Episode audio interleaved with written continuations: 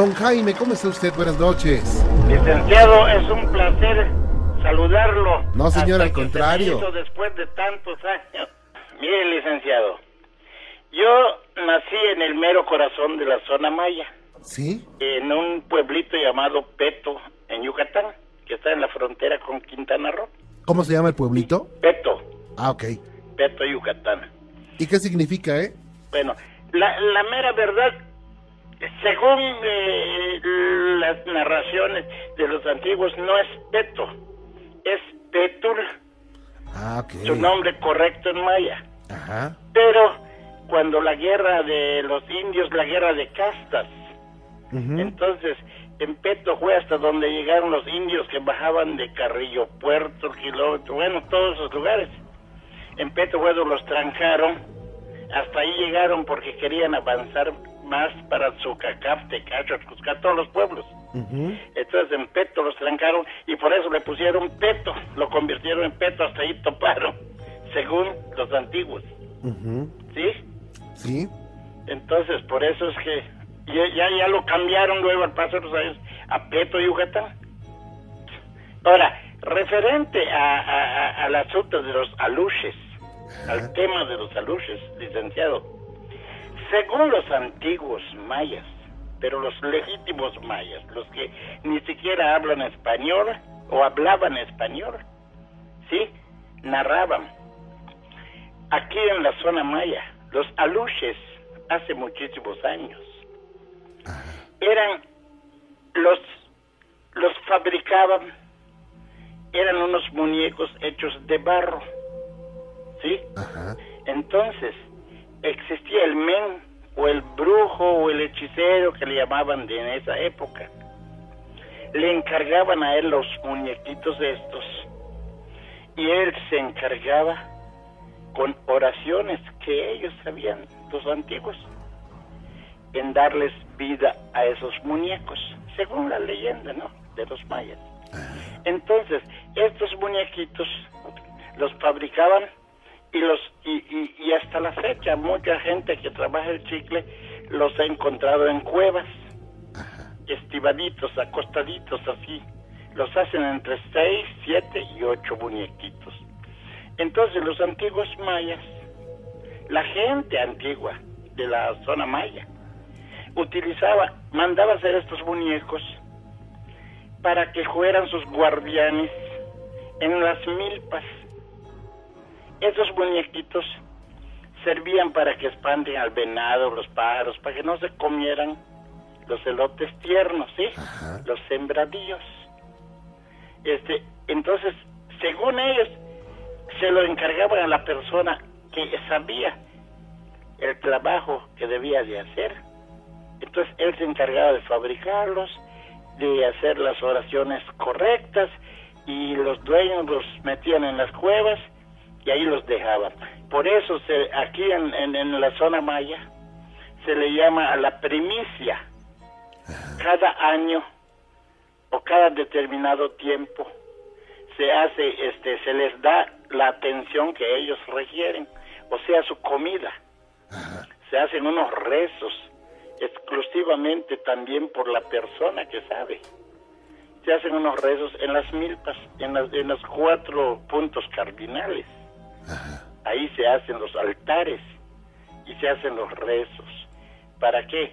Para que esos e- estos seres o, o muñecos, yo no sé bien exactamente, este, atiendan la milpa aquella, porque en esa época, pues los antiguos hacían muchísimos, muchísimas hectáreas de milpa, ¿sí?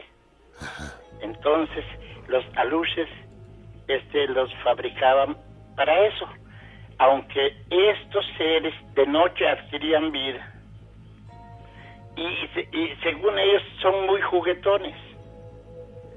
Cuando llegan en la casa, por ejemplo, eh, allá en la selva donde vive la gente, y llegan a la casa de ellos, juguetean la comida, juguetean el agua, tirotean la casa, pero una especie de juego, ¿me entiende?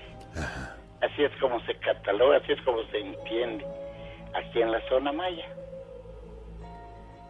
Así es la historia de los aluches. Según los antiguos, así es. Para eso sirven los aluches. Así se fabricaron los aluches. Y hasta la actualidad, en las noches, hay lugares donde se ven los, los, los, aluchitos. Cómo pasan corriendo, cómo van, vienen. Hay lugares todavía en la zona maya donde se ven los, los aluchitos estos. Vaya. Oiga, ¿y usted ha visto algunos? Bueno, hace muchos años, hace unos, ¿qué será? Unos 15, 20 años ahorita. A este en, ya yo en, en Peto, Yucatán, este, en una cueva muy antigua que había, según donde los antiguos, cuando la guerra de aquí de, de- del estado de Yucatán, se guardaba la gente. En ese lugar siempre se escuchaban ruidos, siempre. Y yo una vez, una, una madrugada que me iba a trabajar, logré ver cómo entraban los pequeñitos, así directo a la cueva, corriendo como niños. ¿Y cómo eran, eh? Algunos pequeñitos, eh, unos, unos, ¿cuántos será? 80 centímetros. ¿Y cómo vestían? Pues sí, decían normal, una, una especie de taparrabo, y nomás aquí ah, nada, y la cabeza arrapadita. Así se ven al- en, en- en- en la noche, con la tranquilidad del mundo, corren, van, vienen. Y, y allá por la tierra de nosotros, este, se veía mucho. Ya claro que sí, con la civilización, ya ha cambiado todo, licenciado ya se ha dejado de ver. Pero viera usted que es un, es un misterio tremendo, es algo maravilloso. Mire, yo tenía como 10 años cuando escuchaba las pláticas de la gente adulta, pura gente mayera. Es más, esa gente no hablaba español. Esa gente hablaba en maya y en la casa de, de mis tíos era un taller grandísimo de herrería. Sí. Herrería donde se forjaban machetes, hachas, joas, pero así a mano. No había nada de maquinaria, nada, era todo a pulso. Entonces, tenía la costumbre la gente antigua de reunirse en ese taller a platicar. Sí. Y escuché una parte, unas pláticas muy bonitas, licenciado. No sé si, si usted me diera tiempo para... Es rápido, Sí, adelante. perdón. Adelante, por favor. Bueno, Claro que sí. mire, escuché que decían así, entre ellos, puro viejito, ¿eh? Viejito de 60 años, 50, 70 años. Dice así, dice, queridos hermanos, dice, ¿no? En maya, dice, queridos hermanos. Uchbetzibe, hay una antigua escritura, bella, dice que dice así. Dice, queridos hermanos, hay una antigua escritura que dice así, dice Sí. en maya, ¿no? Yarukochluk inile, dice, va a llegar el día, quiere decir, Winike, Utal Huacascac, dice, en español traducido dice, va a llegar el día en que el hombre vea que viene un ganado echando lumbre. ¿Sí? Luego dice así, Yanukuchluk inile, va a llegar el día. Winike, el hombre, Yanuilik Ushinalpepenche, va a llegar el día en que el hombre va a ver que vuele la mariposa de madera, una mariposa de madera. Yanukuchluk inile, va a llegar el día, Winike Yanut anti. Va a llegar el día en que el hombre va a hablar por medio del bejuco. Yanukuchluk inile, va a llegar el día, Shibe ukat chupi, chupe ukat shibi. Va a llegar el día en que el hombre va a querer ser mujer y la mujer va a querer ser hombre. Mm. Pero eso fue cuando yo tenía unos 10 años. Y no Entonces, entendía paso- nada. Perdón. Lógicamente no entendía nada de lo que... Exactamente. ¿por qué Al paso de los años, le fui, este, ya, ya con unos 14, 15 años, digo, oiga, papá, en aquella época escuché tal narración, ¿cómo, cómo está eso? Mira, hijo, me dice. Esa narración, ese huacascac, ese toro que echa lumbre, es el ferrocarril actual, dice. Cuando venía el ferrocarril, y se alimentaba con leña y todo, ¿no? Y echaba lumbre cuando venía. Es el famoso Huacasca, que es el toro que echa lumbre. Por eso dice, va a llegar el día, cuando eso no existía nada de eso, ¿no? No existía. Por eso dice, va a llegar el día en que el hombre, dice en maya, pero estaba escrito en maya. Ah, va a haber el ganado, que un ganado que echa lumbre. Sí. Dice luego en maya, va a llegar el día, ya no inile, dice uyilik ship, va a llegar el día en que el hombre vea u, u shinal, shinal es volar, u shinal pepenche, va a llegar el día en que el hombre vea volar una mariposa de madera. Es el avión, me dice mi papá. Hijo, fue el avión, los primeros aviones que salieron de madera. Entonces digo, ah, sí. Entonces empecé a entender. Luego le digo, bueno, ¿y por qué dice que el hombre va a hablar por medio del bejuco? Es el teléfono, hijo. Ah, es el teléfono, me dice. Por eso dice, este, Anicap dice. Anicap es bejuco, licenciado. Ah, Son bejucos muy largos que, que se daban en el monte. Entonces, por eso dice, eso de Anicap dice, es el teléfono, hijo. Le digo, bueno, papá, ¿y por qué dice que va a llegar el día en que el hombre va a querer ser mujer y la mujer va a querer ser hombre? Pues velo, hijo, me dice, en la actualidad, ¿no ves? Hay mujeres con el pelo corto, pantalones, camisas, y los muchachos actuales con sus aretes y su pelo largo. Me dice, eso es lo que decía esa antigua escritura. Ahora entonces lo que no logro es ubicar, ubicarme bien hasta la fecha, licenciado, ¿cómo, cómo esa gente, esas escrituras estaban hechas en maya? Y antes de que, de, que la civilización llegue y se vea el avión y todo eso, en ese libro, en esa, en esa Biblia en maya, estaba pronosticado todo eso. Bueno, es que recordemos que los mayas eran, es, son de las civilizaciones más eh, importantes y más eh, poderosas que hubo, más sabias. Sí, ¿verdad? Sí. Porque le vuelvo a repetir, ¿cómo es posible que gente que no tienen ni un poquito de estudio, no tienen. ¿Ah? Entonces, se narran esas cosas en el idioma de nosotros, el maya, lo narran con una facilidad.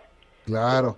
Porque, como otra de las cosas que, que a mí me, me, me, mueve ahorita y me gustaría que mucha gente tomara en cuenta, aprender a leer maya, licenciado. Sí. Porque no es fácil, ¿eh? No es fácil leer los libros en maya, pero es bonito que se aprendiera porque es una maravilla, de verdad, aprende uno cada cosa. Claro. Me dice, me dice, que no tenían nada de estudios, pero ya quisiéramos tener el conocimiento de ellos. Eh, de esa manera, de la manera que se expresaban, sabían. Por ejemplo, dice que los antiguos licenciados, según era tan, e, era la gente tan, tenía tanta fe. Si, por ejemplo, iba un campesino y tumbaba el monte para hacer su milpa y no le pedía permiso a los dioses del monte, al día siguiente, cuando llegaba al lugar donde había tumbado, ya el monte estaba parado, según la historia, ¿no? Pero de los antiguos mayas, los meros antiguos. Esto se fue perdiendo, licenciado, por la civilización. ¿Qué es lo que pasó?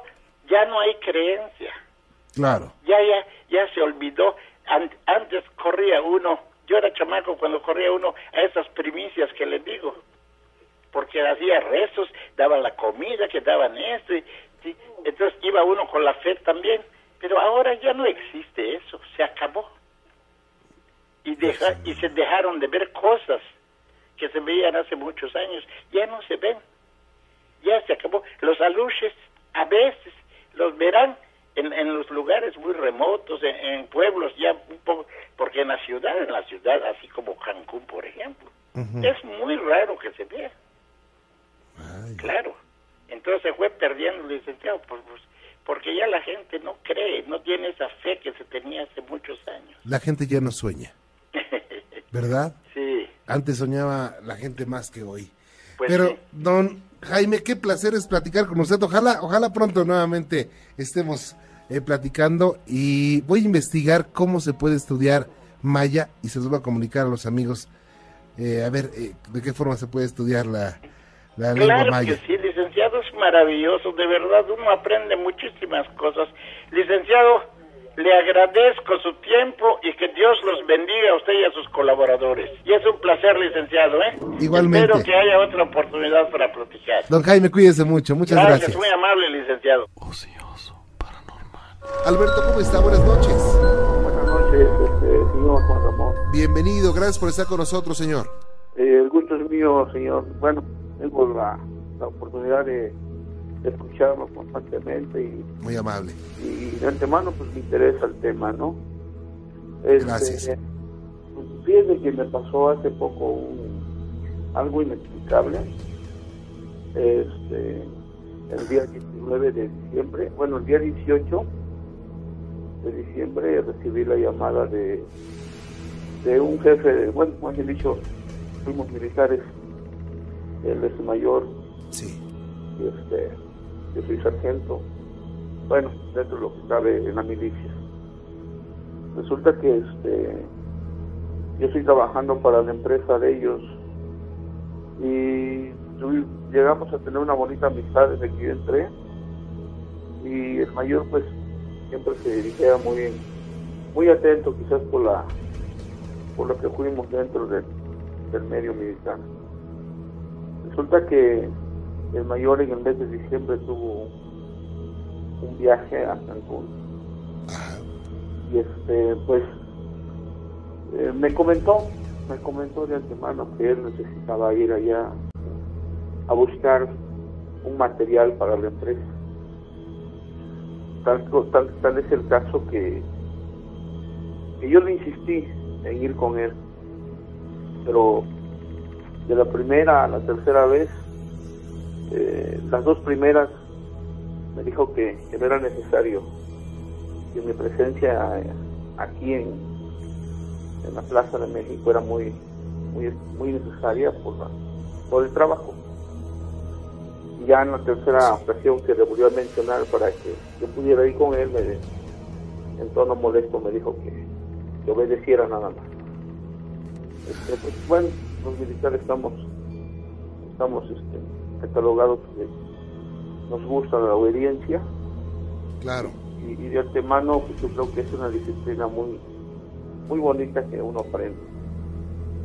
En cierta ocasión este eh, el día que se fue a, a su viaje a Cancún yo me, mantení, me estuve manteniendo con él en contacto por, por vía radio hasta que llegó a la plaza o sea me la pasé hablando hablando hasta que para que no se durmiera en el camino este, resulta que el día 18 recibí, este, una llamada a mi celular. Era la 1642. Eh, fue una llamada perdida, era del mayor. Tal es el caso que le marqué, le marqué, hasta que me contestó. Y me dice, este, le pregunto a mi mayor, le digo, este, ¿cómo está? ¿Qué, se le ofrece? Dice, pues nada más este te hablé para para saber cómo estás. Dice, ya sabes, somos amigos y amigos se- seguiremos siendo. Digo, no, sí es cierto, mi mayor. Ya sabe que siempre he estado con usted. Resulta que ahí terminó porque me dijo que su celular ya, ya no servía y que se cortaba mucho la comunicación. Sí. Bueno, pues pasó este día. Este día en la casa de usted hubo una posada. Este, estuvimos muy, muy contentos. El día 19, como a las 22 horas, eh, bueno, lo- según los, los, los diarios, él chocó. Él chocó y murió. Uy. Él murió calcinado. Quiero pensar que él se despidió de mí el día 18, Sí. diciendo que éramos amigos. Resulta que el día 22 de diciembre, yo, yo desconocía que el día 19 él había chocado porque no nos informaron nada, simplemente el jefe de nosotros fue y reconocieron el cuerpo. Entonces ya el día 22 empecé a localizarlo por el, por el radio Nectel. Tal es el caso que, que él me contestó. Él fue el que me contestó, me dijo que, que ya estaba aquí en la Plaza de México y que necesitaba hablar, hablar conmigo. Tuve escasos 10 minutos hablando con él y ahí se me perdió la silla totalmente. Ya no pude este, volverlo a contactar. Eh, el día 23 me dice, nos dijo jefe, este, tuvimos una desgracia, este, es con respecto al mayor, nunca nos dijo que, que ya el mayor estaba muerto. Y ya el día 30, que pues ya de pago, el jefe nos dijo, ¿saben qué? Ya se nos fue el mayor, ya no lo tenemos, murió en un choque. Entonces, como yo tengo una hermana ahí en Cancún, le pedí de favor que me investigara este, eh, cuando había ocurrido un choque, eh, las características de la unidad, donde iba y este, por dónde había sido. Y sí, efectivamente, mi, hermana me mandó por vía fax este, las fotos y todo. Y sí, efectivamente era el mayor. Lo inexplicable de aquí es que yo hablé con él el día 22. Eso es lo más. O sea, eh, don Alberto, podemos decir que usted habló con el espíritu de él, ¿no? Sí, sí, vamos a decir así.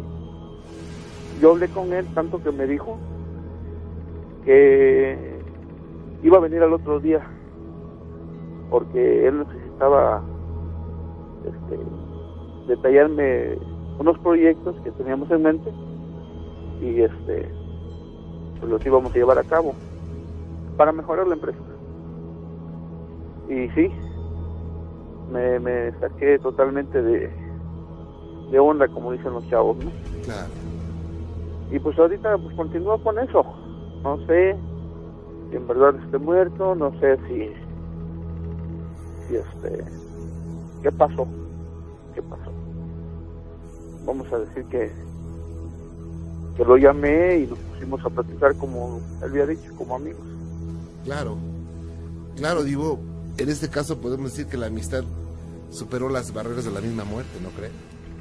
Eh, créame que eso que usted me acaba de mencionar, yo lo, lo, lo dije al momento.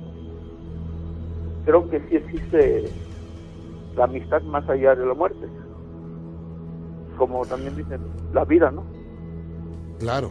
Entonces, este, pues sí, sí me, me, este, me puso como desubicado. Entonces yo le comenté esto a mi jefe hace dos días, así hace dos días igual mi jefe quedó desconcertado. ¿Cómo? si él murió el 19. El 19. Yo hablé con él el 22. Hablé con él el día 22 a las 7 de la noche y me dijo, hijo, ya estoy aquí. Vamos a llevar a cabo el proyecto para que la empresa se levante. Resulta que, ya no estaba. Fíjese nada más. Eso es lo más inexplicable. Inexplicable, pero eso jamás lo va a olvidar don Alberto? Sí, créame que no, ¿eh? Créame que, que, que las palabras de amigo que él me dijo son muy ciertas, porque, bueno, así a simple, a simple vista, nos tomamos una amistad tan grande que, que convivíamos constantemente, aunque sea por, por radio, pero lo convivíamos y así lo manteníamos. Y sí, yo creo que sí es este, algo que jamás, jamás voy a olvidar. Claro. Claro.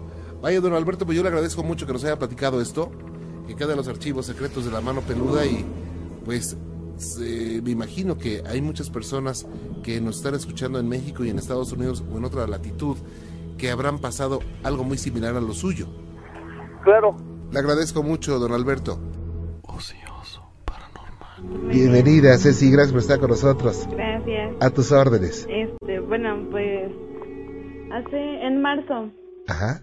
Este, que fueron las vacaciones.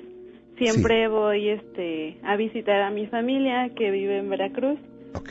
Bueno, en el crucero, es un pueblito ahí cerca de Jalapa. Ajá. Y entonces, este, pues una noche ya me iba a dormir, pero pues ya estaba así tranquila y de repente sentí mucho miedo, mucho, mucho miedo.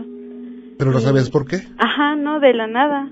Ah, ok. Y entonces, este, pues ya lo único que hice fue cerrar mis ojos y ya cuando, este, pues estaban con mis ojos cerrados, yo sentía que una persona me veía.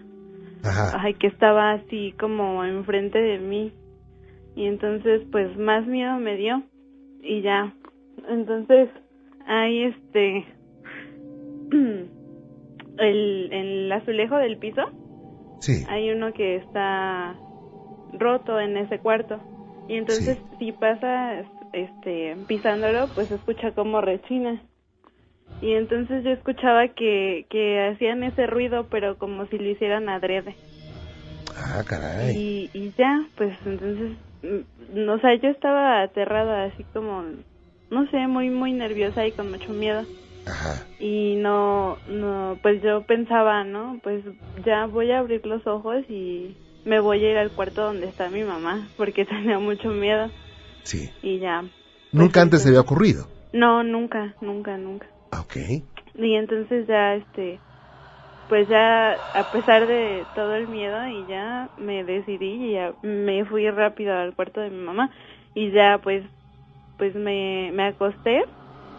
Pero ya cuando me estaba acostando, bueno, volví a cerrar mis ojos y este, escuché el, el grito de, de la llorona. Wow, ¿y cómo era el grito, eh? Pues no no es así de que hay mis hijos, eso no no, bueno, a mí no me no lo escuché así. Es un grito lastimero nada más, ¿verdad? Ajá, así un un lamento así, pero muy grande, muy enorme y no sentí muy muy muy feo. Así muy así sentí que recorría mi cuerpo un frío, un escalofrío muy muy muy feo. Ah. Y ya pues así como que me, me quedé muy asustada y ya. Pero ya luego me dormí y ya pues. De hecho mi tío y una de mis primas nos contaba que, que ellas también lo habían escuchado. Que es como, como algo pues mm, que pasa algo seguido. Y ya cuando estaba yo, cuando escuché eso, todos los perros empezaron a, a alterar y empezaron como a ladrar así bien feo. Como a volverse locos, ¿no? Ajá. Wow. Y ya, pues sí, se siente muy feo. Oye, y bueno, esto, de esto se dieron cuenta algunas personas más. Mm, no, mi mamá estaba demasiado dormida, ni siquiera se dio cuenta cuando me metí a su cuarto. ¿Y al otro día vecinos o amigos no te dijeron que también escucharon algo parecido? No, le dije a mi mamá y ya pues me dijo, ah, pues ves que tu, tu tío y tu prima nos habían contado que sí era algo recurrente. Sí, fíjate que se dice que, que la llorona, cuando está cerca, o el grito de la llorona, cuando está cerca, eh, cuando se oye cerca, ella está lejos. Y cuando se oye lejos, ella está cerca. Y es muy peculiar que los perros hagan mucho escándalo porque lo perciben, no solamente los perros, también los animalitos, los pájaros, en fin, los animales domésticos. Y también se piensa que esto se presenta en un lugar donde hubo agua. Hay o hubo agua, un río, una laguna, en fin. Pero Sí. ¿no se te enchinó la piel? Ay, sí, demás. Pues sí, de, de hecho, creo que era la primera vez que me pasaba algo así. ¿Antes creías en fantasmas y todo esto? Pues de hecho a mí me gusta, me interesa mucho ese tema. O sea, Pero- siempre Pero nunca te había pasado nada. no. Y ahora ya te pasó y ya tienes que contarle a tus nietos. sí, eso sí. Y de hecho, cuando lo que dice del grito, Ajá, yo lo escuché que era así como de muy lejos. ajá. Y pues yo ya había escuchado eso de que si está lejos, es que está cerca y pues más miedo me dio. Claro, fíjate que grabamos uno ah, hace como tres años, allá por Veracruz, y mañana lo voy a traer y a ver si coincide con lo que escuchaste. Ah, ok, bien, bien. Sí, ¿Ok? bien. Sí, sí, diario, diario lo escucho. Te lo agradezco Sí. mucho. Alejandro Sierra, ¿cómo está? Buenas noches. Sí, buenas noches, Juan Ramón. Bienvenido. Sí, gracias y felicidades por su programa, ya que siempre lo escucho diario, diario. No me Oiga, muy amable. Ningún programa me pierdo, ¿va? Muchas gracias. Este, mire, esto me pasó exactamente un 12 de noviembre. Ajá. Bueno, de las predicciones no, no soy muy creyente porque no, no creo que sean reales, pero hasta que no me pasó a mí, yo pasé por una, abajo de una escalera normal. Pero me va a creer que de ahí me empezaron a, a tener como salaciones, como mala suerte para todo. A ver, Alejandro, usted encontró una escalera Sí. y pasó por abajo. No, o sea, de mi- en mi casa tengo una escalera. Como- Ah, ok. Nos subimos luego de repente a la azotea, Ajá. pero o sea, la escalera es una normal de madera. Sí. Yo pasé por debajo de la escalera y eso era como a las 10 de la noche. Exactamente me acuerdo, eran las 10 de la noche. Sí. Entonces, este, hágate cuenta que este, como yo vivo lo que es en el pueblo de Tullehualco, Ajá. pues yo vivo cerca de lo que es de la chinampería. Sí. Entonces, este, empecé de repente a medianoche, como eso que le diré, de la 1 a 2 de la mañana, empecé a escuchar ruidos extraños. Y no sé qué me dio por salir y haga de cuenta que me vio parecer a la llorona de, de la azotea, haga de cuenta como si cayera, pero muy lento, muy lento. Entonces, nunca, nunca había visto eso, ni había sentido eso. no, o sea, sí la había yo visto, pero en apariciones muy diferentes. Ok. Pero en esta me cayó de frente, haga de cuenta así de cara a cara.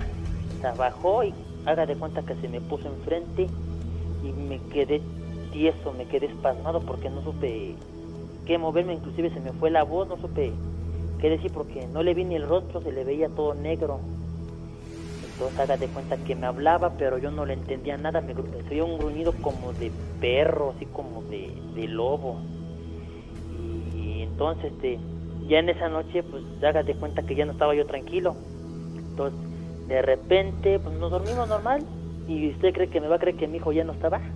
¿Cómo? ¿Qué edad tiene el niño? Este, tiene tre- tres años, Ah, está chiquito. ¿Cómo ya no estaba? porque el niño empezó a chillar, pero haga de cuenta que lo oíamos lejos. Ajá. Entonces mi esposa se para y me empieza a gritar el niño, el niño. Yo me paré todo dormido y no lo vimos. Entonces empezamos a buscar, prendimos las luces y lo teníamos y estaba en la calle el niño. ¿Cómo? Ajá, entonces este no no supimos cómo fue, pasó. o- El chiste que cuando salimos el niño estaba en la calle, pero todo lleno de tierra, de lodo, así como con pasto. Entonces, este, nosotros nos quedamos pasmados, inclusive fuimos a ver de esos curanderos. Nos dijeron que supuestamente la bruja se lo estaba llevando. Uy, uy. Y entonces, este, hagas de cuenta, ya pasó. Y al otro día, esto me duró como una semana más o menos. Ajá. Porque al otro día, hagas de cuenta que cerramos la puerta, pues ya la trancamos hasta con un palo. Y sale con que mi niño no estaba. ¿Y Estaba, cómo? estaba sentado afuera de la puerta. ¿Y cómo se saldría el niño si estaba con la tranca a la puerta? Pero la tranca no estaba. Tampoco. No, hagas de cuenta que la partieron a la mitad, pero estaba como mordisqueada, como si le hubieran mordido unos perros, así, rasgado. Entonces, quito la tranca y el niño estaba afuera, sentado cerca del lavadero, casi a punto de caerse, porque tenemos una pileta grande. Entonces, estaba a punto de caerse de la pileta el niño y, y este niño estaba dormido inclusive. Dormido, digamos, sonámbulo. Sí, pero sentadito, o sea, recargadito, para que me entienda, de un bote. Y entonces ahí encontramos al niño ahí, entonces lo llevamos con un padre, Más o menos, ¿qué hora, qué hora era? Era entre dos, una o dos y media de la mañana Ajá. cuando me, me pasó esto, pero ya me pasaba seguido durante, yo le calculé una semana porque haga de cuenta que ya, ya de repente este, el cuarto olía como a flor de muerto, o sea, ya tenía un flor como a, un olor como a azufre, como, sí, como cuando queman el azufre, un olor que no, era insoportable. Ujú. Entonces cada que salíamos al patio sentíamos el escalofrío tremendo y, y de repente nos vuelve a salir la llorona. Otra vez le salió. Sí, pero esta fue como cuatro veces consecutivas y entonces ya no entendí yo a qué se debía eso. ¿Y la llorona qué hacía? Bueno, se salía enfrente de ustedes y usted no le veía el rostro. ¿Y hacía algún ruido? No, yo inclusive mi esposa dice que no lo veía. Y yo le contaba es que me salió, me, me- inclusive me decía, eres un mentiroso, no es cierto. Dice, sí, un día salte conmigo. Se salió conmigo y no vio nada, dice que no vio nada, pero haga de cuenta que yo salgo al patio y se me aparece. Y entonces cuando se me aparece yo me quedo pasmado, o sea, sin moverme, todo inmóvil. Entonces se me ponía de frente, pero no le veía yo el rostro, inclusive no le veía yo ni los pies. Haga de cuenta que estaba volando así en el aire y no le veía yo los pies, no le veía el rostro. Y cuando yo volvía yo en sí, ya no estaba. O sea, usted perdió el sentido en algún momento. Sí, pero hágate cuenta que yo me quedaba viendo a la imagen. Ajá. Pero ya de repente cuando yo volvía en sí, este, ya no estaba. Entonces yo quedaba yo con un frío en el cuerpo, pero un frío tremendo. Vaya, Alejandro. Y esto fue toda esta consecuencia de que pasó des- debajo de la escalera. Ajá, y siempre me decían, inclusive las personas mayores, que era malo y que era malo y que siempre si la pasaba yo un viernes 13 o en un día 12, y yo soy, bueno, en negativo que no creo en eso, ¿verdad? Porque dices, "Ah, son creencias. Pero me sucedió y yo así que no sé si, este, me sucedió y yo así que sí le creí porque dije, bueno, son pues, supersticiones, no las creí, pero hasta que yo lo viví en carne propia porque a mi hijo se lo intentaron llevar como tres, cuatro veces Fíjese nada más. entonces, este, sí estuvo muy macabro porque la primera vez lo encontré en la calle, lleno Sí. de lodo, de tierra, de pasto. Y la segunda vez lo encontré en cerca de la pileta del agua y antes no se cayó. Y la, Antes no se cayó, es muy peligroso sí, eso. pues la pileta está, eh, tiene más de 5 metros de hondo. No, hay que tener mucho cuidado. ¿Por qué no le pone una tapa a esa Sí, pileta? no, inclusive ya le mandé a hacer este su losa. Sí, cómo no. Ajá, entonces, este, por lo mismo, pero haga de cuenta que se quedó una sensación en, en la casa, este, como azufre, como si quemaran el azufre, así como muy penetrante el olor. Entonces yo ya, yo ya me quedo con esa espinita diciendo que, qué pasó, ¿no? O por qué está ese olor. Claro. Inclusive yo le dije al padre y me dijo, pues rega agua bendita y todo eso, pero no, o sea, sigue igual el mismo aroma. Entonces, este, no sé cómo se pueda quitar ese aroma porque inclusive yo no sé creyente eso, pero como que ya le me empezó a meterle me empezó a meter temor porque dije, ahora cada que salgo al patio como que salgo con temor y prendo luces, prendo todo y y ya dejo todo prendido, no me pasa nada, pero ya dando en la mera madrugada escucho hasta el aullir de los perros ahí, bien feo y Oiga, Alejandro, ya compró otra tranca nueva. No, ya hasta la hice de fierro. Ah, bueno. ya está la hice de fierro. Sí, va a ver, sí, a ver qué pasa, pero aún así no, ya se me, me quedé con ese temor de, de que se me vuelva a aparecer o se vuelvan a intenten llevar a mi hijo o algo así por el estilo, porque me- inclusive mi esposa no me cree, dice, no, pues no, eres muy mentiroso. Y, Porque la de madera la mordieron, ¿no? sí, hágate cuenta que la, como si la marrullaran los perros y que la mascaran así mucho y quedara como pelucienta, toda, hasta como carcomida pelucienta. Pues ahora la de metal, si la quieren morder, se van a quedar chimuelos los perros, ¿eh? sí, ¿verdad? Cuídese mucho, Alejandro. Le agradezco que nos haya platicado esto, ¿eh? ¿Cómo está, Cristi? Buenas noches. Buenas noches. A tus órdenes. Este, bueno, lo que yo le quería contar, lo que pasa es de que, o sea, yo a los 16 años tuve a mi primera niña, Uy, bien, bien jovencita, ¿eh?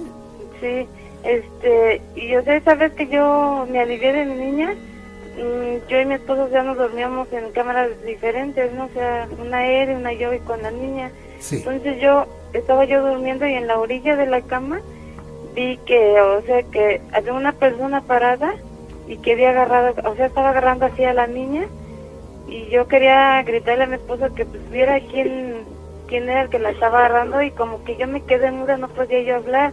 Sí. Entonces, de, o sea, pasó, ¿no? Y, des- y después como que, no sé, estaría durmiendo o despierta y lo vi. Y cuando ya se alejó eso, yo le dije a mi esposo que si había visto eso y él me dijo que no, que no había visto nada, ¿no? Bueno, pasó. Después, o sea, pasó un, año, dos años. A los tres años empezó la niña a espantarse, ¿no? O sea, se levantaba y gritaba. Entonces nosotros pensamos que a lo mejor estaba espantada de así de un susto toda, ¿no? Y fue pasando el tiempo, entonces se morían las personas y la niña empezaba, sea, se dormía y de repente empezaba, se paraba y quería echarse a correr, saltaba así como que apretaba sus manitas y brincaba para arriba. Ya para este momento, ¿qué edad tenía la niña? Ya tenía tres años. Ajá. Y o sea, de ahí pues así empezó, ¿no? Y ya ahorita a los cinco años, pues empezó igual, o sea, se, se moría la gente y estaba así tendida ya en su casa y ella durmiendo empezaba, se despertaba y empezaba a hablar y decía muchas cosas.